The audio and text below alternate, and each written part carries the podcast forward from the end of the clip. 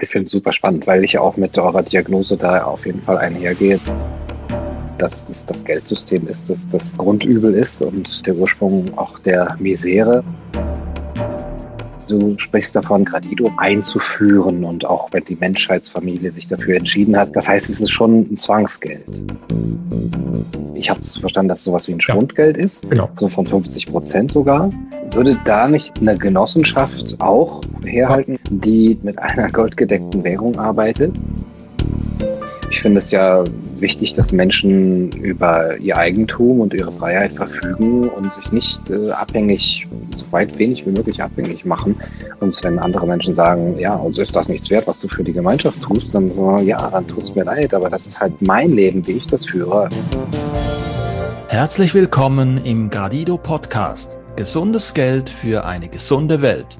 Heute sprechen wir im Rahmen unserer Initiative The Great Corporation über die Rolle der neuen Medien in Bezug auf die friedvolle Transformation. Eine Transformation in eine Welt, in der unsere Kinder und alle Kinder der Erde in Frieden, Wohlstand und Freiheit leben können. Die Medien haben einen enormen Einfluss auf die Wahrnehmung und das Weltbild der Menschen. Sie sind die sogenannte vierte Gewalt, die unter anderem der Politik auf die Finger schauen sollte. Dieser Aufgabe werden sie jedoch seit einiger Zeit auch in Europa nicht mehr gerecht. Die Leitmedien haben dadurch massiv an Vertrauen bei den Menschen und auch viele Leser und Zuschauer verloren.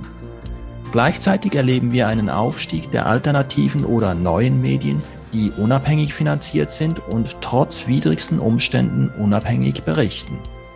Weiter sprechen wir über die Unterschiede zwischen Gradido und anderen Geldsystemen und den Möglichkeiten eines freien Wettbewerbs dieser Geldsysteme. Es ist mir eine ganz besondere Ehre, unseren heutigen Gast zu begrüßen. Er ist Schriftsteller und Philosoph und wurde 1976 in Köln geboren. Dort studierte er Philosophie, Germanistik und Romanistik. Sein Debütroman Unter der Haut erschien 2018.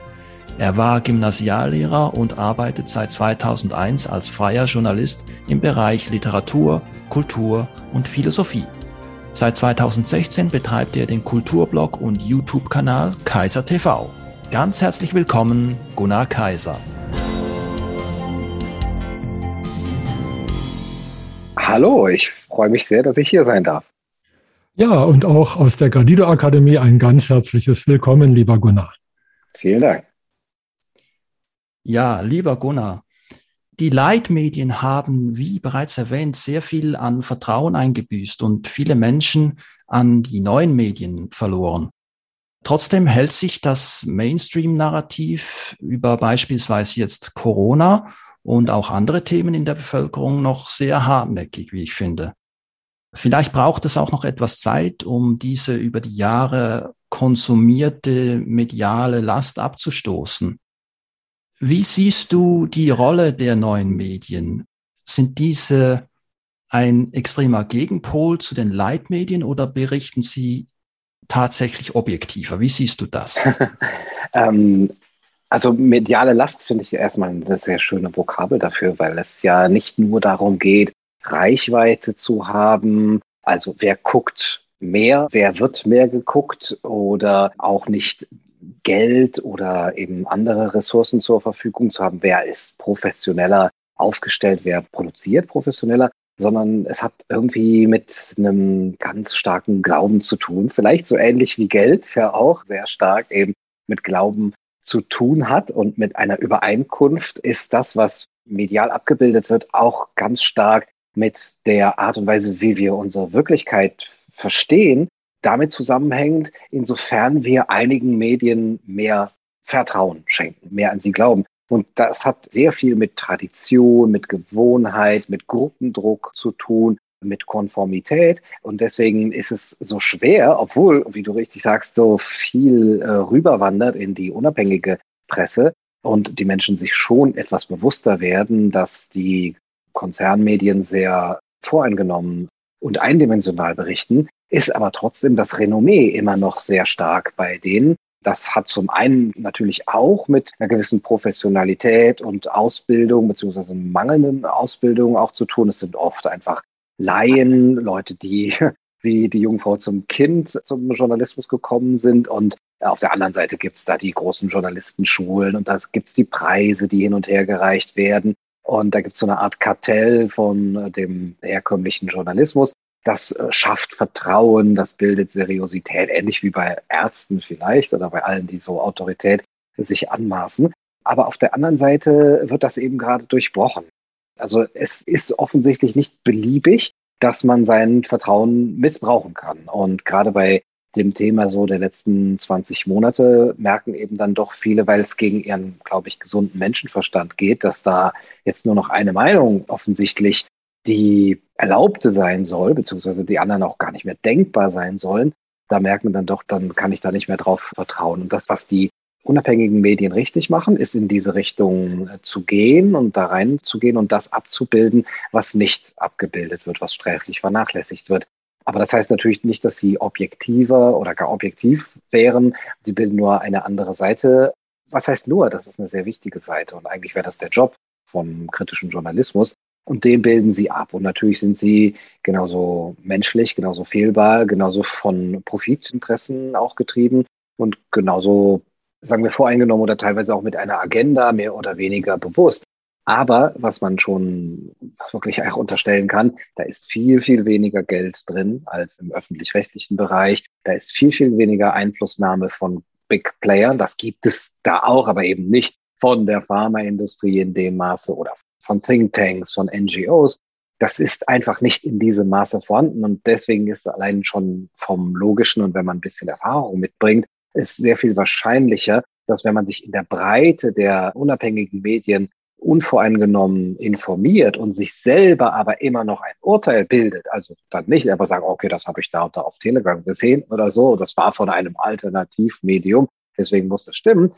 Aber wenn man das dann macht, dann ist die Wahrscheinlichkeit, dass man der Objektivität näher kommt, auf jeden Fall größer, denke ich. Und das ist, glaube ich, etwas, was die unabhängigen Medien auch gelernt haben, dass sie diesen Anspruch haben sollten, dass sie nicht sagen sollten, wir bringen jetzt die Wahrheit äh, ans Licht. Also das gibt es oft bei diesen verschwörungstheoretischen Medien. Ja, wir wecken die Leute auf und es kommt die Wahrheit und so weiter.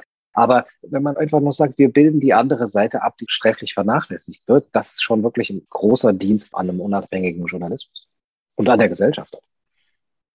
Okay, also dass die freien Medien oder die unabhängigen Medien sozusagen diesen Teil abbilden, der in den Leitmedien zu kurz kommt. Mhm.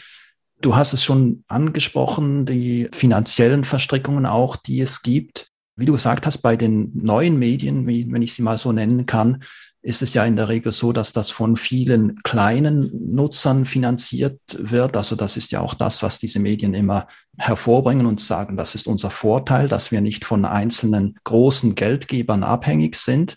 Und damit können wir auch Interessenkonflikten vorbeugen und sozusagen tendenziöser Berichterstattung. Mhm. Also bist du überzeugt, dass dieses Modell auch funktioniert oder kann das auch fehleranfällig sein? Ja, aber diese Fehler können durch das System selber auch wieder korrigiert werden, weil es kein Zwangsbeitrag ist. Also natürlich können da auch Leute Einfluss nehmen und will das auch nicht ausschließen, wobei mir jetzt kein direkter Fall bekannt ist, weil eben die Reichweite dann eben auch doch nicht so groß ist und es natürlich für Leute, die was verkaufen wollen auf dem Markt oder die eine Politik oder eine Ideologie verkaufen wollen, viel, viel lukrativer ist, dann wirklich schon auf die bestehenden Renommierten, die dann auch die Meinung gestalten können, darauf zuzuhalten, so wie Edward Bernays das beschrieben hat und Walter Lippmann schon vor 100 Jahren. Aber wie gesagt, man kann das nicht ausschließen. Aber wenn Menschen das merken, und das wäre dann wiederum ja auch Aufgabe der anderen unabhängigen Medien, zu sagen, okay, also die machen relativ stark Werbung für, sagen wir mal, ein bestimmtes Produkt, jetzt so im Sinne von Schleichwerbung oder so und das würde anderen auffallen, dann können sie es aufdecken. Und niemand ist gezwungen, für die zu bezahlen und die zu gucken, schon gar nicht. Aber das ist im öffentlich-rechtlichen äh, Bereich eben anders. Da sind diese Einflussnahmen drin, die werden nicht aufgedeckt von den Medien. Und wenn sie von Medien aufgedeckt werden, investigativ, dann werden diese in eine Ecke gestellt und diffamiert. Hat also keinerlei Wirkung. Und ich muss trotzdem noch dafür bezahlen. Und das Schlechteste aller möglichen Welten ja, die Zwangsgebühren sozusagen, wie sie ja gerne genannt werden, für öffentlich-rechtliches Fernsehen. Das gibt's äh, in Deutschland, gibt's in der Schweiz natürlich auch sinngemäß. Lieber Bernd, wie siehst du den Einfluss von Kapital auf die Leitmedien, aber auch die Schwierigkeiten der Finanzierung unabhängiger Medien? Und mit dem Geldsystem von Gradido, wie könnte man da diese Dynamik auch verändern?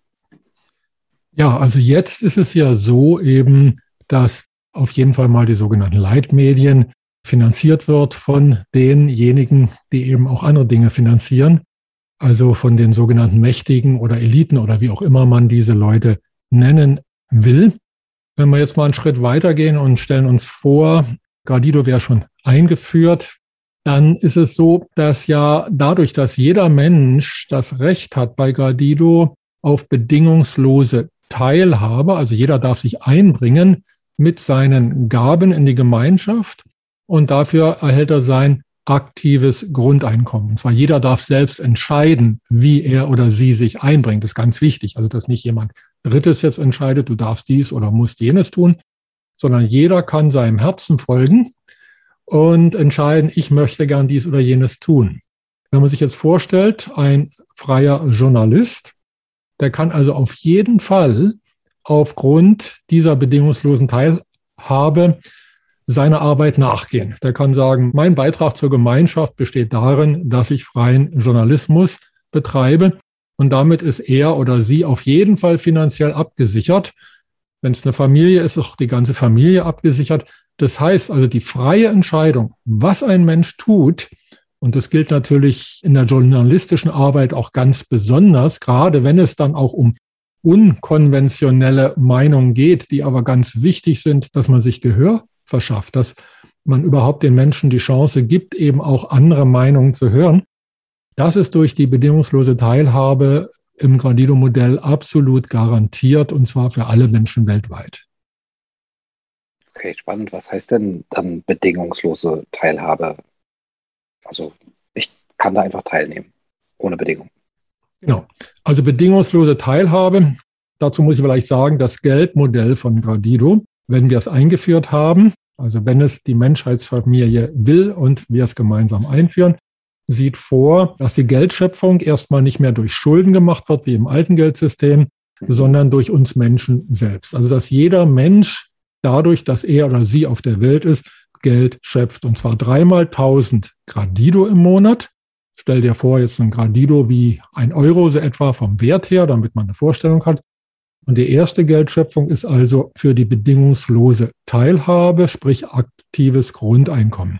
Nochmal, was ist das? Jeder Mensch darf, egal in welchem Alter, also vom Kind über einen erwachsenen Menschen bis zum alten Menschen, darf selbst entscheiden, was möchte ich in die Gemeinschaft einbringen. Das kann ganz unterschiedlich sein. Und allein dafür, dass jemand sagt, ich möchte gern dies in die Gemeinschaft einbringen, der Sinn ist in erster Linie dabei Potenzialentfaltung. Nämlich, dass wenn du das machst, was du gerne tust, dann machst du es häufiger, dann wirst du besser. Das heißt also, du entfaltest dein Potenzial da am leichtesten mit den Dingen, die du gerne tust. Und wenn du also gerne jetzt in dem Fall freien Journalismus in die Welt bringst, dann ist es eben dein Herzensanliegen. Du sagst, ich mache das, bring das in die Gemeinschaft ein. Wir gehen jetzt davon aus, maximal 50 Stunden im Monat werden da angerechnet. A20 Gradido, also 1000 Gradido ist bedingungslose Teilhabe, alias aktives Grundeinkommen. Jeder Mensch hat ein Recht darauf, dieses Grundeinkommen als Sockel zu erhalten, aber nicht so als Gießkannenprinzip wie bei dem sogenannten universellen Grundeinkommen. Also wenn einer sagt, ich liege die ganze Zeit auf der Couch, dann wird man vielleicht sagen, von der Gemeinschaft her, also mein lieber Couchlieger, vielleicht hast du ja irgendeine schöne Begabung, die du in die Gemeinschaft einbringen kannst und vielleicht können wir als Gemeinschaft dich dabei unterstützen. Wenn einer sagt, ich weiß gar nicht, was ich einbringen kann, dann liegen möglicherweise Traumatisierung oder irgendwas vor, denn normalerweise hat jeder Mensch irgendwas, was er in die Gemeinschaft gerne einbringt. Und dann braucht er oder sie vielleicht etwas Hilfe. Aber ich meine wirklich jetzt Unterstützung, jetzt nicht einen Druck, sondern zu schauen, okay, wenn einer so depressiv ist, dass er gar nicht weiß, was er tun muss, dann guckt man eben, ja, wie können wir dir helfen? Was hast du vielleicht früher schon mal gerne gemacht und so weiter. Ziel ist, durch diese bedingungslose Teilhabe jedem die Chance zu geben, sein Potenzial zu entwickeln. Also schauen, Es ist zwar ein sanfter Druck dabei im Gegensatz zum bedingungslosen Grundeinkommen. Wir sagen, ja, bitte bring dich auf irgendeine Art ein in die Gemeinschaft. Was du machst, entscheide gerne selbst. Und wenn du Hilfe brauchst, helfen wir dir gerne als Gemeinschaft. Du kriegst vielleicht, wenn du möchtest, einen Coach oder was auch immer du dazu brauchst. Denn wichtig ist, dass jeder Mensch gefördert wird, in sein Potenzial zu kommen, sein Potenzial zu entfalten. Da gibt's also diese 1000 Gradido Grundeinkommen für jeden Menschen. Und zwar, das gilt auch für Kinder. Also Kinder können kindgerecht sich in die Gemeinschaft einbringen. Natürlich machen die das spielerisch aus Erwachsenensicht, wobei für ein Kind Spiel und Leben kein Unterschied ist. Also wir Erwachsenen sehen da vielleicht ein Kind, das spielt, aber für das Kind, das tut etwas. Nicht? Und wenn es vielleicht sagt, ja, ich möchte gerne das machen, weil ich finde es einfach toll. Ich finde zum Beispiel toll, den Erwachsenen zu sagen, wenn ihr irgendwie Dreck hier auf die Straße schmeißt, dann möchte ich hier mit der Trillerpfeife kommen und sagen, hier, du räum deinen Müll auf oder was auch immer dem Kind dann einfällt dann ist das das Gefühl, ja, ich darf was für die Gemeinschaft einbringen, ich kriege damit mein Grundeinkommen. Ist also auch nicht mehr abhängig von den Eltern, also nicht mehr so in dem Sinne, wenn du deine Füße unter meinen Tisch steckst, sondern das Kind sagt, ja, ich bringe mich in die Gemeinschaft ein mit dem, was ich gerne tue. Und es gilt für jeden Menschen. Das zweite, zweite Geldschöpfung, wie wir es nennen, ist dann für den Staatshaushalt oder für das Gemeinschaftshaushalt, je nachdem, ob die Staaten so weiterbleiben oder wie auch immer sich das entwickelt. Und das dritte ist der Ausgleichs- und Umweltfonds, der eben zur Sanierung der Altlasten, also der Umwelt dient und eben auch dann äh, hilft, dass Unternehmen sich auf umweltfreundliche Produktionsweisen, Produkte und so weiter umstellen können. Das ist so ein Teil der Gradido-Philosophie. Das Geld wird geschöpft durch die Menschen, nicht durch Schulden, sondern nach Guthaben. Und um die Sache rund zu machen, gibt es eine Vergänglichkeit, denn die Geldmenge muss ja konstant gehalten werden. Die wird dadurch konstant gehalten, dass das Geld im Laufe des Jahres auf die Hälfte schwindet. Also aus 1000 Gradido werden dann 500 Gradido. Machen wir einen Kreislauf, Kreislauf des Lebens oder Kreislauf von Werden und Vergehen, ohne dass wir Schulden brauchen zur Geldschöpfung, ohne dass wir Steuern brauchen. Wir brauchen keine Abgaben mehr für Krankenkassen und so weiter. Das ist in der zweiten Geldschöpfung enthalten. Und wenn wir keine Steuern und so weiter mehr brauchen, brauchen wir auch keine Buchhaltung mehr, höchstens für eigenen Bedarf, also freiwilligen. Also Bürokratie wird abgebaut und wir können uns viel freier bewegen. Ich glaube, du hast ja auch, Gunnar, sicher schon gewisse Problematiken im, im Geldsystem erkannt. Es würde unsere Zuhörerinnen und Zuhörer sicher auch interessieren, wie du denn so ein neues Geldsystem beurteilen würdest oder wie du die Chancen ja. auch einschätzen würdest, was das verändern könnte in der Gesellschaft. Ich finde es super spannend, weil ich ja auch mit eurer Diagnose da auf jeden Fall einhergehe, dass es das Geldsystem ist, dass das äh, Grundübel ist und der Ursprung auch der Misere und dass da ganz viel drin liegt. Also ich hm, habe Fragen, hätte ich jetzt sozusagen. Sehr gerne. Ähm, mhm. Das eine ist, du sprichst davon, das einzuführen und auch wenn die Menschheitsfamilie sich dafür entschieden hat. Das heißt, es ist schon ein Zwangsgeld. Was verstehst du unter Zwangsgeld? Ja, man muss das nehmen. Ach so, also man, okay. es gibt keine andere Möglichkeit. Wir sind ja eine kleine Akademie, also wir können niemand zwingen dazu.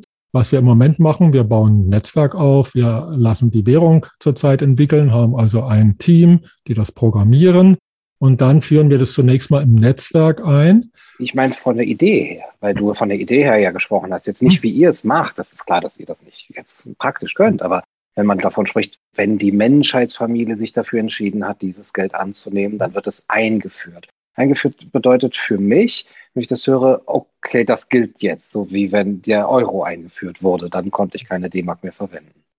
Das könnte demokratisch ja so passieren. Es kann mhm. aber auch sein, dass es parallel läuft. Ne? Okay. Ne? Das ist durchaus möglich. Also wir haben da auch mehrere Szenarien. Eins wäre eben, wenn es tatsächlich, also ich sage jetzt mal, wir Menschen im Gegensatz zu Eliten, die jetzt sagen, ihr müsst das so tun. Mhm. Und wenn hier die Mehrheit in einem Land oder auch in mehreren Ländern da zum Schluss kommt, da geht's uns besser, da mhm. haben wir keine Armut mehr und so weiter, wir wollen das, dann kann das demokratisch eingeführt werden. Wenn es eingeführt werden sollte, haben wir auch noch einen Stufenplan, so dass man also nicht von 0 auf 100, mhm. sondern erstmal so quasi als Komplementärwährung 10 Prozent, 20, 30, 40, 50 einführen könnte. Und genauso könnte man es, machen wir jetzt ja auch, parallel zum bestehenden System einführen. Wir wollen da so flexibel wie möglich sein, weil wir ja nicht wissen, was die Zukunft bringt. Also wir sehen uns als Dienstleister. Ne? Also wir sagen, wir können Gradido anbieten. Ja. Wir haben jetzt schon entsprechende Plattformen, wo wir uns austauschen können, wo es dann auch einen Marktplatz gibt, wo man sich austauschen kann und so weiter. Und da kann man Erfahrungen machen, wie das ist. Was ist eigentlich, wenn ich jetzt mich in die Gemeinschaft einbringe? Was heißt das für mich? Was ist es, wenn die Gemeinschaft mich fördert? Also all solche Dinge kann man schon mal in Erfahrung bringen. Darf ich denn da mal fragen, konkret? Ja. Also stellen wir uns mal vor, es gäbe in einem Staat eine Volksabstimmung mhm. und es gäbe zwei Möglichkeiten. Das eine wäre die Einführung dieses Gradido, mhm. und zwar für alle. Ja, das ist mhm. dann die Währung dieses Landes. Und das andere wäre, dass jegliche Währung nicht mehr verpflichtend ist, also dass es sozusagen einen freien Markt an Währungen gäbe. Wofür würdet ihr stimmen, beziehungsweise wofür würdet ihr auch Gründe finden, um dann sozusagen vor dem Plebiszit den Leuten zu sagen, hey, bitte stimmt doch dafür? Also wir haben ja jetzt nun 20 Jahre geforscht. Am Anfang, wir dachten ja nicht am Anfang, wir wollen neues Geld machen, sondern wir haben geforscht, woher kommt Armut, woher kommt dieser unendliche Reichtum, woher kommt Macht und so weiter. Und dann haben wir die Natur erforscht, haben geguckt, wie in der Natur der Kreislauf von Werden und Vergehen ist.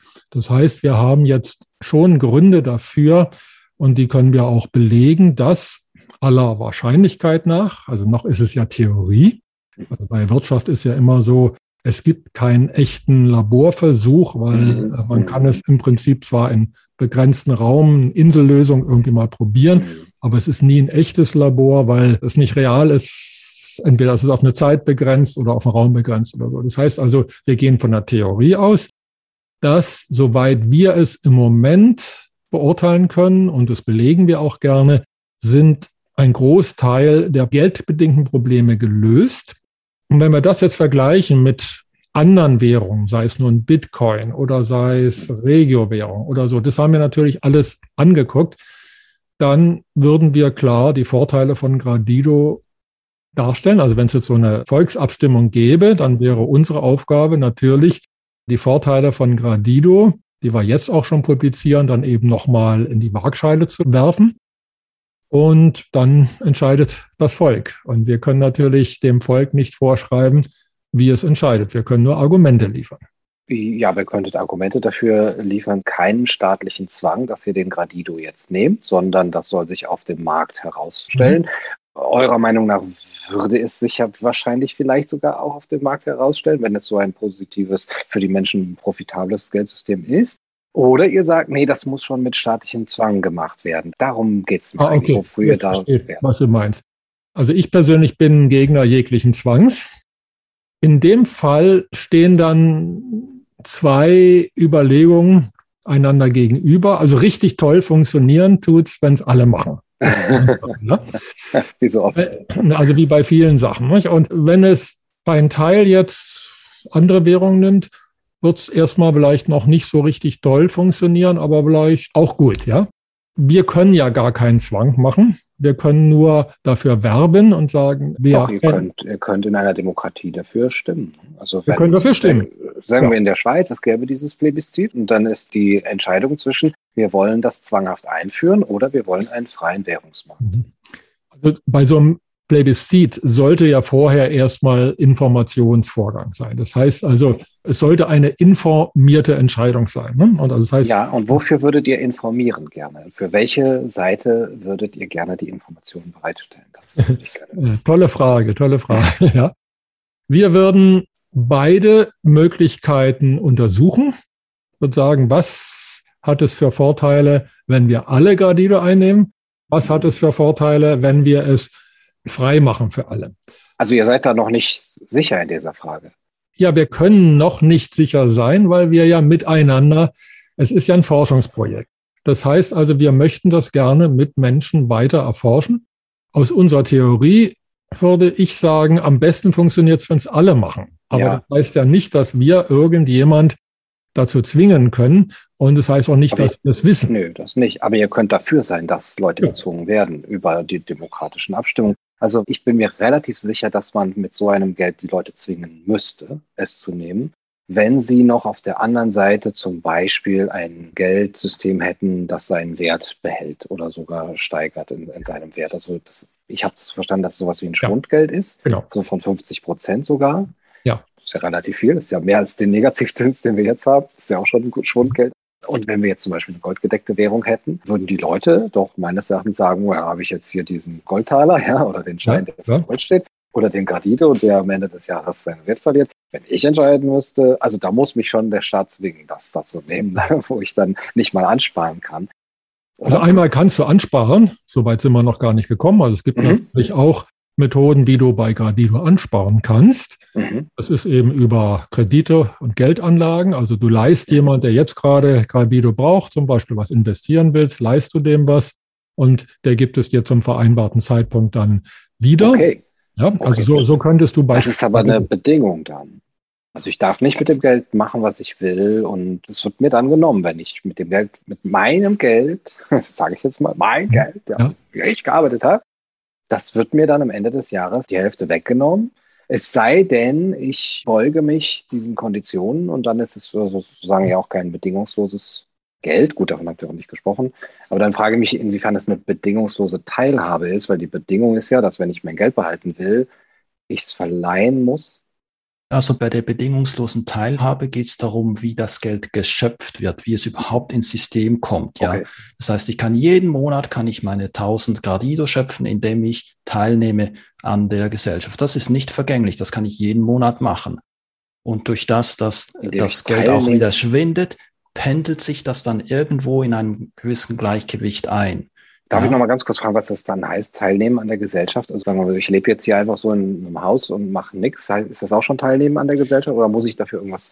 Teilnehmen beispielsweise kannst du darunter verstehen, wenn jetzt, was ich persönlich eine der wichtigsten Arbeiten finde und die leider überhaupt nicht entlöhnt ist, ist beispielsweise die Kindererziehung, was Mütter und Väter zu Hause machen. Das ist ja nicht einfach auf der Couch liegen, das ist ja auch eine Arbeit und und es ist okay. wichtig, ist diese Kinder in die Gesellschaft reinzubringen. Und das wäre okay, ja, etwas, was man Fall. als, als gesellschaftliche Teilhabe mit einbringen kann. Aber ist denn kann. auf der Couch liegen keine Teilhabe an der Gesellschaft?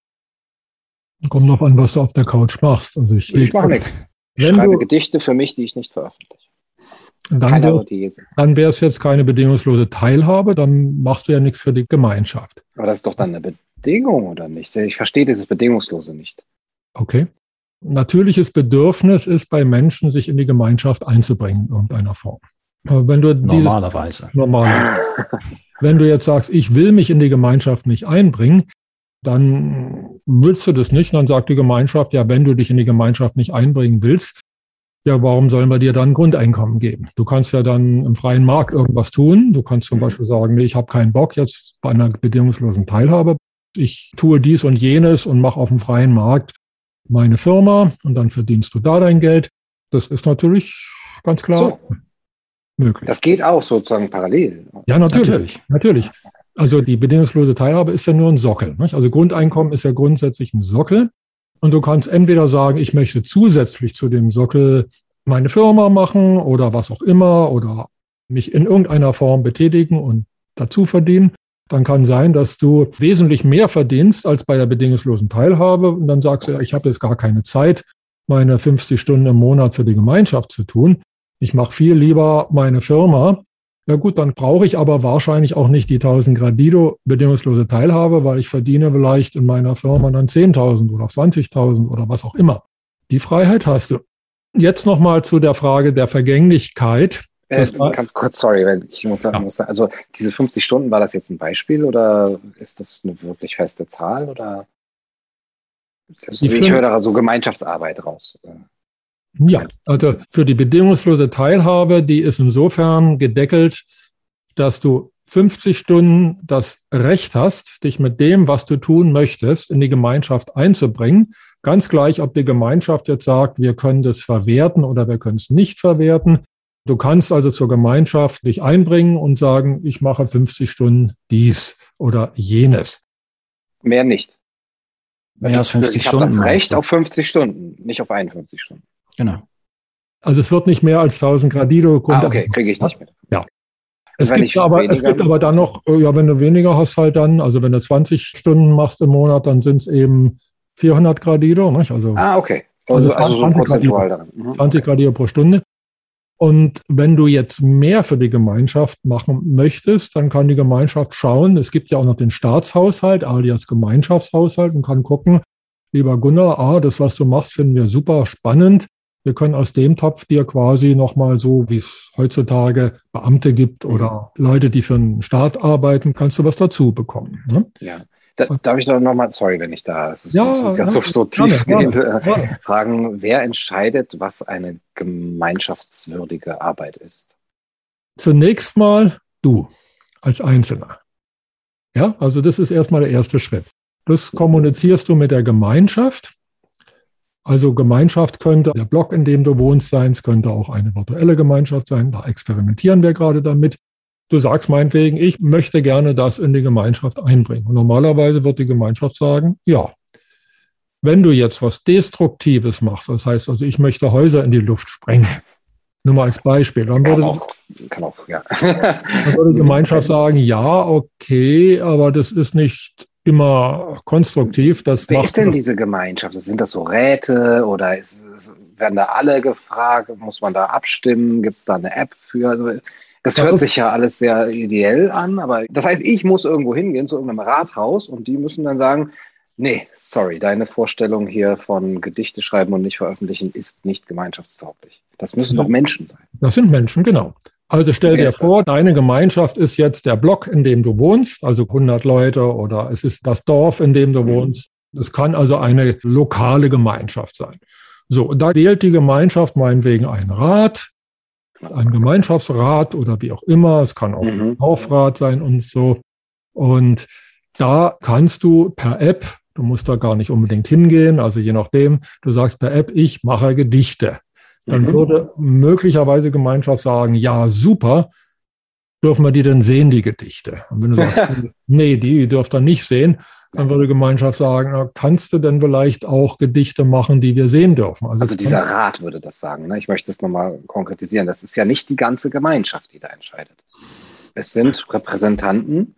Das heißt, da wird auch eine gewisse Entscheidungsmacht auf einzelne Menschen ja. äh, verlegt, wie es in der Politik so ist. Ja. Ne, Aber ich, ich, bin immer vorsichtig, wenn jemand sagt, die Gemeinschaft, das klingt erstens für mich sehr nach DDR, ehrlich gesagt, aber gut, kleiner Seitenhieb, sondern es ist ja nicht die Gemeinschaft, sondern es sind Menschen, die darüber eine Nein. Machtposition erhalten. Und meines Erachtens ist das sehr gefährlich, ja, weil Macht korrumpiert und absolut gemacht korrumpiert absolut. Aber sie bekommen auf einmal die Gelegenheit, dem Peter Müller, der da um die Ecke wohnt und den ich sowieso schon auf dem Kieker habe, weil er seinen Müll nicht richtig rausstellt, jetzt zu verwehren, dass seine Arbeit irgendwie nicht mehr gemeinschaftstauglich ist und er wird abhängig dadurch von diesen Menschen. Ja, es ist da so berechtigt, was du sagst, Gunnar. Aber das ist ja noch nicht in diesem Sinne konkret festgelegt, wie das stattfinden soll dann. Es könnte ja zum Beispiel auch über ein systemisches Konsensieren gemacht werden. Ja? Ja, also es gibt verschiedene Möglichkeiten, solche Entscheidungen zu treffen. Da arbeiten wir auch dran. Wir haben ja im Moment ein Netzwerk. Im Moment sind es um die 2500, glaube ich, die direkt dabei sind. Und das ganze Netzwerk sind um die 4000 Leute und die bringen ja dann auch entsprechenden Input. Da gibt es ja mehrere Möglichkeiten. Also zum Beispiel systemisches Konsensieren wäre eine gute Idee. Es könnte Soziokratie ist auch eine sehr gute Idee. Man kann sich überlegen, ob diese Räte rotieren, wäre es eine mögliche Idee. Eine weitere Idee dafür ist, wenn ich jetzt in meiner Dorfgemeinschaft merke, also die mögen mich alle nicht, dass ich dann sage, ich gehe aus der Gemeinschaft raus und gehe in eine andere Gemeinschaft rein. Auch das wäre eine Idee. Also die Fragen, die haben wir schon auf dem Tisch und wir überlegen, wie kann man das wieder so machen, dass es nicht in dieses Kontrollieren geht, also was du jetzt eben angesprochen hast, dass man jetzt einen daraus ausgrenzt, der vielleicht gerade in dieser einen Gemeinschaft sich nicht gerade beliebt gemacht hat oder wo die Räte den nicht gerade mögen. Mhm, mhm. Also meine spontane Idee wäre zu sagen, ja, wenn ich mich in einer Gemeinschaft nicht wohlfühle, dann sage ich, ich ziehe um. Das kann virtuell sein. Ich gehe also jetzt aus der Gemeinschaft A raus in die Gemeinschaft B Und äh, da mögen Kann man natürlich Menschen auch vertreiben. Ne? Also ich finde es ja wichtig, dass Menschen über ihr Eigentum und ihre Freiheit verfügen und sich nicht äh, abhängig, so weit wenig wie möglich abhängig machen. Und wenn andere Menschen sagen, ja, uns ist das nichts wert, was du für die Gemeinschaft tust, dann so, ja, dann tut es mir leid, aber das ist halt mein Leben, wie ich das führe. Ich bin ein Individuum und möchte mich da nicht abhängig machen.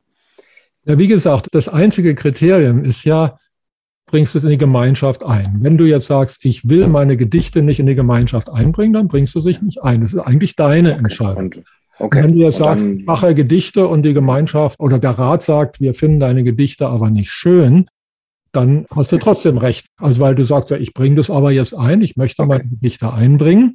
Also die erste Entscheidung liegt beim Einzelnen. Wir haben auch die Variante, dass wir sagen, es könnte auch komplett ein bedingungsloses Grundeinkommen haben. Mhm. Gibt es aber so viel andere Probleme wiederum, die sich schwer lösen lassen beim bedingungslosen mhm. Grundeinkommen, dass wir zum aktiven Grundeinkommen, also aufgrund bedingungsloser Teilhabe, im Moment den Schwerpunkt haben. Das okay, okay. Also, also die, die erste Entscheidung liegt zwar beim Einzelnen, aber die letzte Entscheidung liegt dann doch irgendwie bei Politikern, wie ich das sagen würde. Aber ich bin ein bisschen von meiner Frage eigentlich abgekommen, oder wir sind da ein bisschen abgekommen, weil ich eigentlich ja wissen wollte, warum sollten die Leute entscheiden, wenn sie jetzt auf der einen Seite so eine goldgedeckte Währung hätten und auf der mhm. anderen Seite den Gradido, warum würden sie sich für den Gradido entscheiden? Also ein Hauptargument ist zum Beispiel, dass Gradido ohne Steuern auskommt. Und diese 50 Prozent Vergänglichkeit, das sind ungefähr fünf Prozent im Monat, sind wesentlich weniger für die meisten Menschen als das, was sie sonst an Steuern, Versicherungen und sonstige Abgaben. Aber das kann ich ja mit einer goldgedeckten Währung auch machen. Das ist ja nicht an Steuern gebunden. Ich finde es freier und für die Menschen selbstbestimmender, wenn sie so unabhängig wie möglich sind. Aber ich möchte eigentlich immer auf diese Frage zurück, müssen wir die Menschen zwingen dazu, den Gradido zu nehmen oder nicht? Ich persönlich glaube jetzt nicht, dass man die Menschen dazu zwingen muss. Also ich bin auch der Meinung, dass genau dieser Zwang keinen Sinn macht, sondern wenn wir jetzt sagen, hey, wir sind von Gradido überzeugt als neues Geldsystem, das ein altes Geldsystem ersetzen kann, dann können wir das, wie Bernd gesagt hat, anbieten. Die Menschen, die sollen das kennenlernen dürfen. Man kann das beispielsweise eben in kleinen Experimenten in Dörfern kann man das einführen, um auszuprobieren. Und wenn es sich bewährt, was heißt denn dann bewähren für euch? Also ich will immer noch darauf hinaus, wie ihr jemandem erklären oder was dann für ihn gezeigt werden soll, dass er dann sagt, ah, ich habe hier das goldgedeckte Währungssystem und hier habe ich den Gradido. Jetzt hat sich für mich gezeigt, ich nehme lieber den Gradido. Was, was hat sich dann bewährt? Das, das würde ich gerne. Bewährt hat sich erstmal, dass ich mich mit dem, was ich gerne mache, in die Gemeinschaft einbringe, ganz gleich, ob im Moment im freien Markt Bedarf dafür ist wir sind eigentlich sehr nah am bedingungslosen Grundeinkommen dran, weil mhm. die Bedingungen, die gestellt werden, wenn du zum Beispiel entscheiden darfst, was du für die Gemeinschaft machst, dann ist es schon nahezu bedingungsloses Grundeinkommen. Weil wenn du mhm. sagst, ich möchte meine Gedichte jetzt nochmal zum Beispiel, ich schreibe halt drei Gedichte für die Gemeinschaft, den Rest behalte ich für mich und dazu brauche ich eben meine 50 Stunden im Monat, ja, dann hast du eben dein Grundeinkommen du bist ja sehr nah bei Gradido am bedingungslosen Grundeinkommen dran. Es soll nur ein Mechanismus da sein, der Menschen hilft zu fördern, dass sie in ihr Potenzial kommen. Und erfahrungsgemäß ist es gut, wenn man da so einen sanften Anreiz hat. Ich habe das ja selber auch miterlebt, jetzt mit diesem Pilotprojekt, wo wir innerhalb von Gradido unsere Dienste an der Gemeinschaft, wenn man es so nennen will, auflisten und dafür unser Grundeinkommen erhalten. Und es hat sich gezeigt, dass viele Menschen sich eben auch schwer tun damit und den Eindruck haben, ja, ich kann ja nichts oder was ich kann, ist nichts Spezielles oder das dient doch der Gesellschaft nicht, ja. Hm. Und wenn man dann mit den Leuten spricht und sagt, ja, machst du das, machst du dieses oder eben erziehst du Kinder, machst du dieses oder jenes, dann beginnen die Leute zu verstehen, dass das, was sie machen, für sie vielleicht normal scheint, weil sie es ja jeden Tag machen, aber es trotzdem eben auch ein Dienst an der Gemeinschaft ist oder dass es etwas. Wertvolles ist, was sie selbst als vielleicht wertlos betrachten, ja. Das finde ich persönlich jetzt ist etwas, was auch die Menschen in ihrer Potenzialentfaltung eben fördert, dass sie sehen, ich bin ja was wert, ja, ich kann was beitragen, das wird geschätzt. Es ist genau eben dieser umgekehrte Fall. Also was Philipp eben schon gesagt hat, wir probieren das ja jetzt gemeinsam mit den Mitgliedern oder mit den Leuten, die dabei sind, mit den Usern, dass es eher ist, dass wir also die Support-Mitarbeiter innerhalb der Gemeinschaft, im Moment ist es ja eine virtuelle Gemeinschaft, eher die Leute, die Menschen ermutigen und sagen, guck mal, du machst ja schon viel mehr für die Gemeinschaft, als du mhm. denkst. Der Effekt ist eher ein Ermutigen und viel weniger ein Kontrollieren.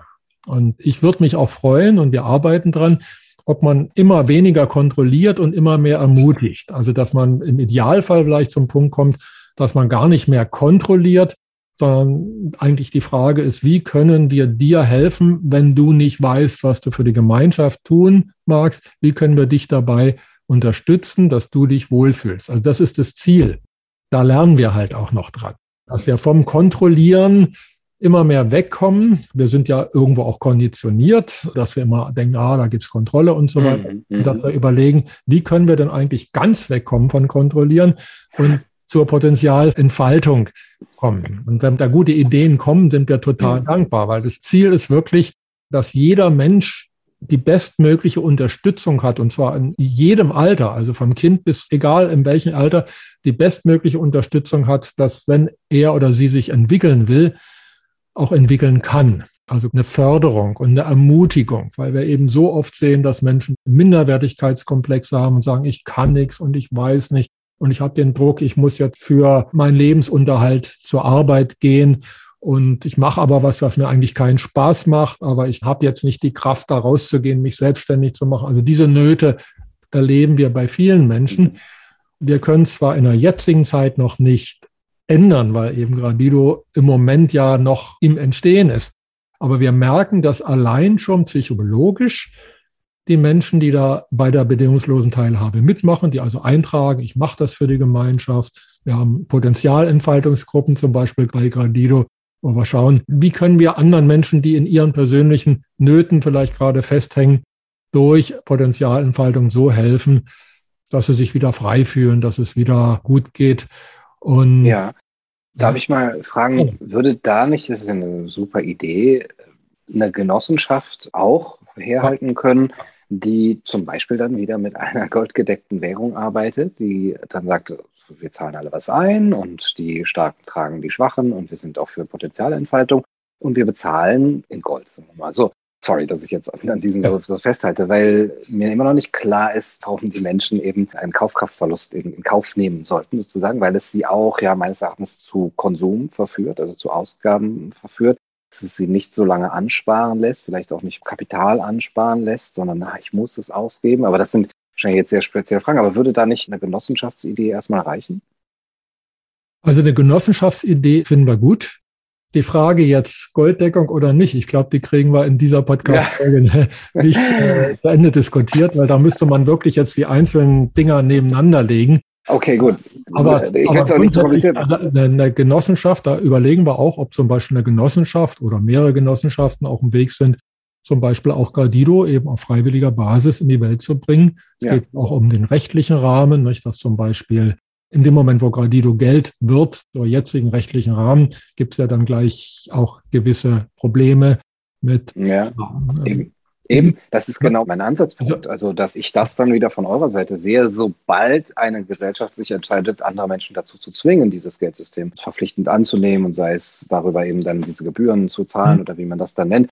Und da, wo ich eigentlich die Möglichkeit sehe, dann lasst doch den Leuten die eigene Wahl und die Freiheit über ihr Geld und ob sie jetzt sich etwas beteiligen, wo sie einen Kaufkraftverlust haben oder wo es generell eher die Kaufkraft steigt, das soll doch Ihre Entscheidung sein. Ja. Und das kann doch dann wirklich auch erst im Try-and-Error-Verfahren, weil wir eben nicht diese Laborsituation haben, geschehen. Und dann machen wir solche Genossenschaften, wie es ja teilweise auch schon gibt und was ihr dann macht, um, um die Leute zu unterstützen in ihrer Potenzialentfaltung. Darf ich noch eine Frage stellen? Wie bilden sich die Preise in dem Gradido-Markt? Also wie, wie bildet sich die, der Gradido-Preis von Waren und Dienstleistungen? Da haben wir zwei Regulative. Das eine ist, dass wir überhaupt mal einen Richtwert haben, ist eben das Grundeinkommen, nicht? dass man sagt 20 Gradido die Stunde fürs aktive Grundeinkommen. Da hat man schon mal so einen Richtwert. Der ist aber nicht verpflichtend. Alles andere ist auf dem freien Markt. Also er ist verpflichtend fürs Grundeinkommen, klar, da steht er fest. Es ist immer leichter, wenn man mal ein Maß hat und dann, dass man einfach sagt, okay, 20 Gradido ist, so definieren wir es auch, der Wert einer durchschnittlich qualifizierten Arbeitsstunde. zum Beispiel für das Grundeinkommen. Hm. Und wenn wir beide aber jetzt einen Handel machen, dann können wir das frei entscheiden. Das ist dann der freie Markt. Also die Preise, okay. wenn, wenn, wir untereinander, nicht? also wenn du jetzt mhm. deine Firma zum Beispiel hast und ich kaufe bei dir, dann einigt man sich eben, entweder hast du ein Preisschild dran oder man einigt sich auf einen bestimmten Preis. Es ist ja auch nicht immer stundenmäßig, also es gibt ja auch Waren, die sich gar nicht in Stunden jetzt ausdrücken lassen. Und da machst du eben dann, wenn du anbietest, deinen Preis. Mhm. Und wenn ich Kunde bin, sage ich entweder ja, passt oder nee, ist mir zu teuer und also ganz normal mhm. einmal. Mhm. Darf ich auch Gradido verleihen zu meinen Konditionen? Natürlich, klar. Du kannst Gradido, wie du willst, verleihen. Wir vermuten mal, dass es zinsfrei ist, weil viele Leute den Bedarf haben, Gradido zu verleihen, eben um den Wert zu erhalten. Ja, ja. Das heißt also, vermutlich, wenn du jetzt sagen würdest, ich möchte noch Zinsen haben, würde jemand sagen, nee, dann träum weiter, ich gehe zu jemand, ja. jemand, anders. Aber das ist auch freier Markt. Uns ist ganz wichtig, dass möglichst viel frei ist, also dass wir möglichst wenig Regeln drin haben. Also das ist ja mein Einsatz beim Geldsystem. Es ist äh, schon dann kein freier Markt mehr, wenn mir der Staat vorschreibt, welches äh, Geld und zu welchen Konditionen ich das Geld zu benutzen habe. Also über eine Zentralbank oder über einen Leitzins oder wie auch immer. Jetzt habt ihr da so eine Art Negativzins von 50 Prozent sozusagen. Und das ist ja total verzerrt. Also, okay, ich muss verleihen, auch wenn ich es vielleicht selber für mich lieber behalten würde, dann muss ich es irgendwie von einem anderen. Aber andererseits, ja gut, ich habe was vom Verleihen, weil ich dadurch nichts verliere, aber ich habe nichts vom Verleihen, weil ich auf etwas selber verzichte. Also ich spare das jetzt an und kriege dann hinterher mehr und dann habe ich jetzt zum Beispiel die Möglichkeit, mir ein Geschäft aufzubauen. Wenn du zum Beispiel verleihst, jetzt um an dem Beispiel zu bleiben, gut, du wirst wahrscheinlich nicht mehr kriegen, es sei denn, du wählst jetzt eine andere Methode anstatt verleihen. Du kannst natürlich auch eine Geschäftsbeteiligung machen. Nicht? Du kannst dich beim anderen Geschäft beteiligen bei jemand anders, so ähnlich wie es mit Aktien ist. Und wenn das super läuft, dann kannst du theoretisch auch mehr haben.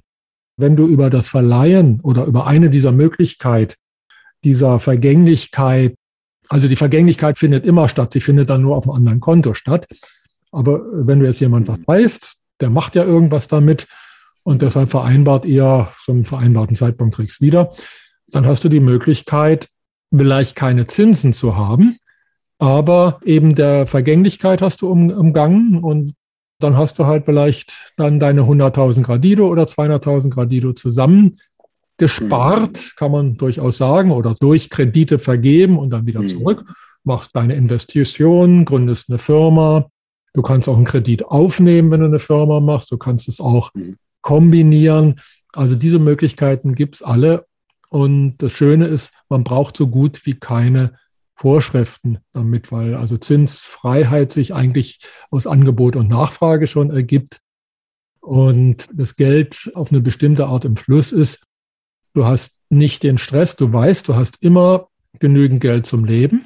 Das ist also auch schon mal beruhigend. Du kannst auch sagen, ja, ich mache mal eine Zeit lang eher meine Gemeinschaftsleistung mal auf relativ überschaubares Maß, mache entweder meine 50 Stunden oder ich mache ein komplettes Sabbatjahr.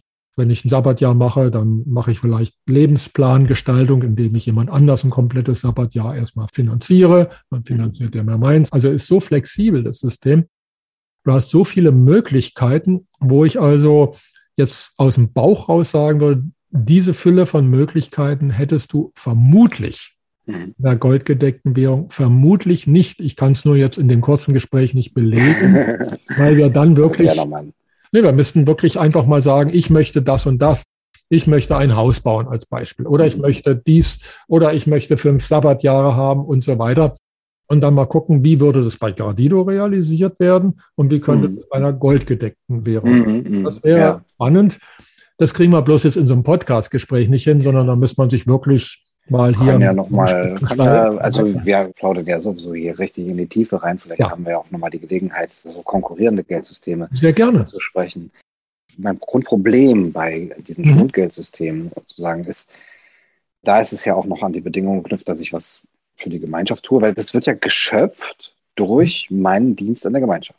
Das heißt, wenn ich nichts tue, wird kein weiteres Geld geschöpft. Gut. Das heißt, Menschen arbeiten diese 50 Stunden im Durchschnitt oder höchstens und schöpfen das dann. Und stellen wir uns vor, für über ein Jahr würde kein Mensch Geld verleihen, sondern einfach nur sein Geld behalten. Dann würde am Ende des Jahres das Geld entwertet werden um 50 Prozent. Bei allen. Es würde dann Monat für Monat eben 1000 Gradido geschöpft werden. Ja. Genau genommen werden im voll ausgebauten System dreimal 1000 Gradido geschöpft. Mhm. Kämen ja noch die 1000 Staatseinkommen und die 1000 Ausgleichs- und Umweltfonds dazu. Im Moment im Start sagen wir, wir machen die einfache Variante. Du schöpfst durch Leistung in der Gemeinschaft. Nehmen wir mal an, jeder macht es und dann kommt jeden Monat 1000 Gradido dazu bei jedem. Dann wird durch die Vergänglichkeit, die geht ja kontinuierlich, die geht ja nicht am Jahresende, sondern geht auch okay. die Kunde genommen quasi kontinuierlich. Oh, okay. dadurch, dadurch, es tickt sozusagen das Geld. Es tickt, so, ja. ja. Es, es, es ja, immer, knabbert immer jemand dran. Ich gucke auf mein Konto und sehe, uh, es wird immer weniger. Ja gut, auf der anderen Seite wird es mehr. Das Interessante was du erlebst. Wenn, wenn, ich 50 Stunden arbeite. Also, wenn du 50 Stunden das machst, was du eh am liebsten tust. Aber nochmal, ich will eigentlich darauf hinaus zu hm? sagen, dass ihr mir sozusagen mein Geld wegnehmen möchtet, wenn ich es einfach nur behalten möchte. Und das heißt, ihr macht meine Arbeitskraft dann weniger wert. Ich habe 50 Stunden gearbeitet und dann sind diese 50 Stunden das, was ich als Gegenwert von jemandem vielleicht freiwillig dazu bekommen hätte in einem goldgedeckten Währungssystem. Ja, freiwillig hier, 50 Stunden gearbeitet, gebe ich dir Geld das nehmt ihr mir jetzt wieder weg. Und da muss man Zwang anwenden, meines Erachtens.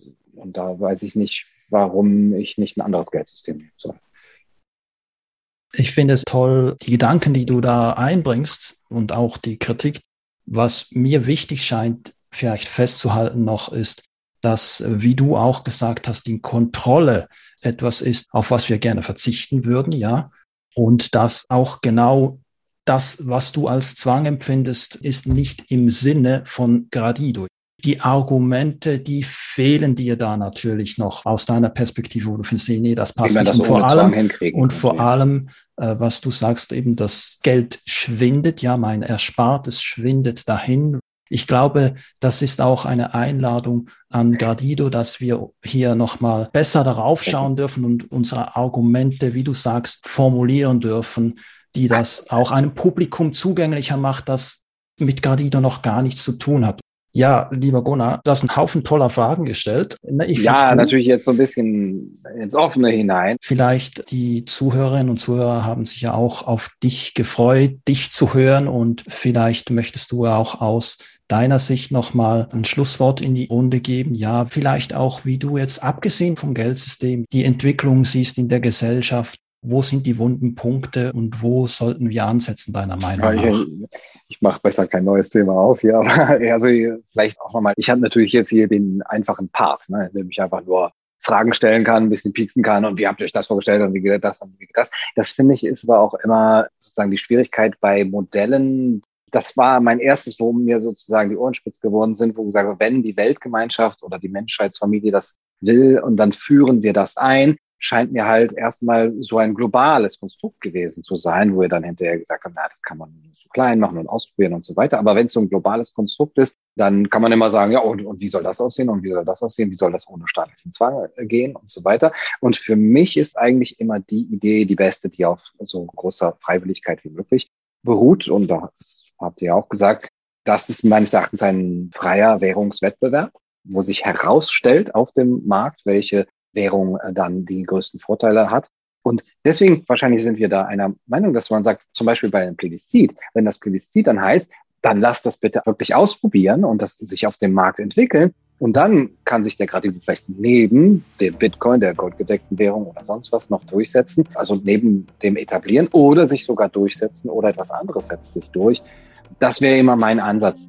Die greifen ja sehr in unser Leben ein, diese Systeme, wie man darüber nachdenken könnte kann ich dir zustimmen, finde ich auch eine tolle Idee. Das, was den Menschen am meisten dient, wird sich dann hoffentlich auch durchsetzen. Ja, also ich meine, wenn man sich darauf einigen würde, zu sagen, okay, lass mal da volle Freiheit auf den Währungswettbewerb und dann kommt hier der Gradide unter das, ähm, ich glaube, dann kann man das wirklich ausprobieren. So könnte es laufen.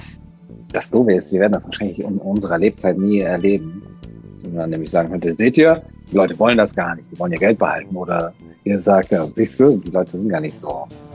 ich glaube, es geht ja auch nicht darum, jetzt, dass wir sagen, ja, siehst du, wir haben recht gehabt oder du hast recht gehabt. Ah, ich fände es schon schön. Es soll ich fände es schon schön, darüber dann wirklich mal den Erfahrungswert zu haben. Ne? Also, weil, ja, das schon. Gesagt das hast, Wir, wir haben nie die Möglichkeit, das mal in einem Labor so richtig auszuprobieren. Und ich, ich würde gerne mal wissen, ob es stimmt, ja? was ich sage oder was ihr, ihr sagt. Wobei ich habe jetzt gar nicht vieles. Hm. Ich denke, dass vielleicht es ja auch sehr viel schneller gehen kann, als wir vermuten. Wir haben ja in den letzten zwei Jahren gesehen, wie schnell sich gewisse Sachen entwickeln können, was wir vorher nicht für möglich gehalten hätten. Und wer weiß, vielleicht, wenn ja unser bestehendes Geldsystem wirklich zusammenbrechen sollte, von heute auf morgen, könnte ja passieren, es spricht sich rum, vielleicht entwickelt sich dann genau dieser offene Markt für neue Währungen, wo man ja. experimentieren kann ja. und daraus lernen kann. Vielleicht geht das ganz viel schneller als wir alle dachten. Man muss so ein bisschen auf den Zusammenbruch äh, hoffen, ne? aber der Zusammenbruch des Geldsystems steht ja sowieso an, weil wahrscheinlich sind wir da uns auch einig. Das wird uns ja von vielen Expertenseiten her so gesagt. Ja, nur der Zeitpunkt, wann das genau sein soll, kann man nicht wissen. Ja, ich möchte noch ein kurzes Schlusswort geben für diese Runde. Von meiner Seite vielen Dank. Also es hat jetzt viele Fragen aufgeworfen. Und darüber kann man nachdenken. Also ich kann eigentlich nur sagen, vielen Dank für das Gespräch. Ja, ja, danke von meiner Seite auch. Ja, in diesem Sinne möchte ich mich auch nochmal beim Publikum bedanken, bei den Zuhörerinnen und Zuhörern, die hier heute dabei waren bei dieser Folge mit Gunnar Kaiser. Und wir wünschen euch alles Gute und freuen uns schon auf die nächste Folge. Bis dann.